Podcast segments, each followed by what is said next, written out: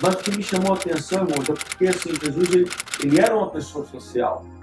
Também já ouvi muitas pessoas falarem que Jesus era antissocial, que Jesus é, era aquela pessoa bruta, né? que só sabia dar fora, que é, rejeitava determinados tipo de pessoas. Jesus não rejeitava ninguém. Ele se dava bem com todo mundo. Semana passada nós falamos sobre, sobre Zaqueu. Zaqueu era um cobrador de impostos, era um pecador, entendeu? Ele não tinha é, permissão para entrar no templo, não deixava ele entrar. É, os judeus não gostavam dele, era uma pessoa, uma pessoa assim, ignorada mesmo, por causa da sua conduta, por causa da sua profissão, por causa da, é, das coisas que ele fazia. Mas Jesus foi se encontrar com esse homem, não somente se encontrou com ele, ele foi na casa dele e se assentou com ele na mesa e comeu juntamente com ele.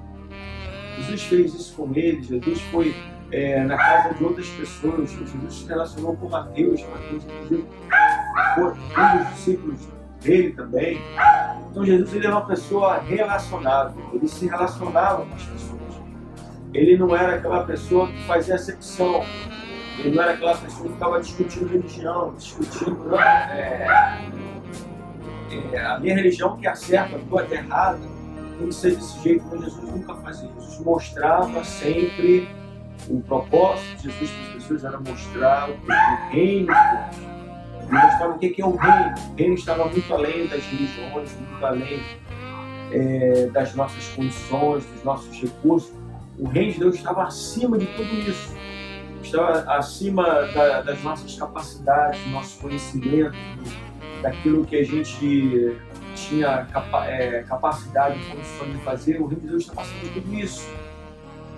O reino de Deus, amor, paz e bondade. O reino de Deus é muito além daquilo que nós podemos imaginar. E assim, é, irmãos, tem que ser na nossa vida também.